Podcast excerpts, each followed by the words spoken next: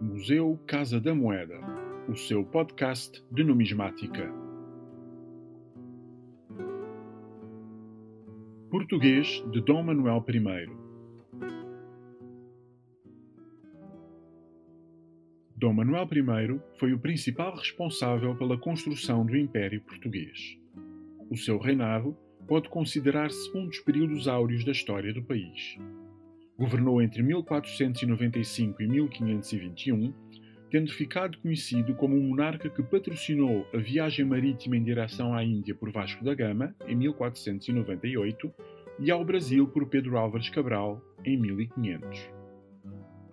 Fomentou o desenvolvimento dos monopólios comerciais e conduziu o processo que levou ao estabelecimento dos portugueses entre o Oceano Índico e o Golfo Pérsico, nomeadamente após a tomada de Goa, Hormuz e Malaca por Afonso de Albuquerque.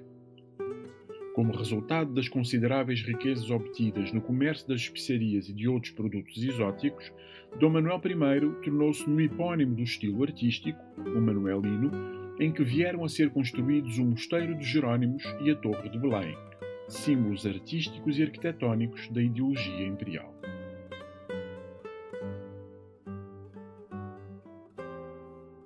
O português é a moeda que melhor reflete a projeção alcançada pelo Império Português nos inícios do século XVI.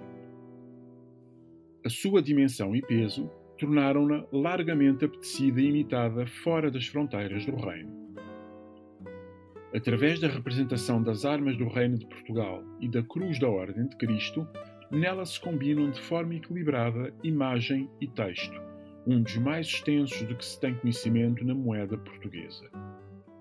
No anverso encontra-se o título completo de Dom Manuel I. Rei de Portugal e Algarves, da Aquém e da Além-Mar em África, Senhor da conquista, da navegação e do comércio da Etiópia, Arábia, Pérsia e Índia.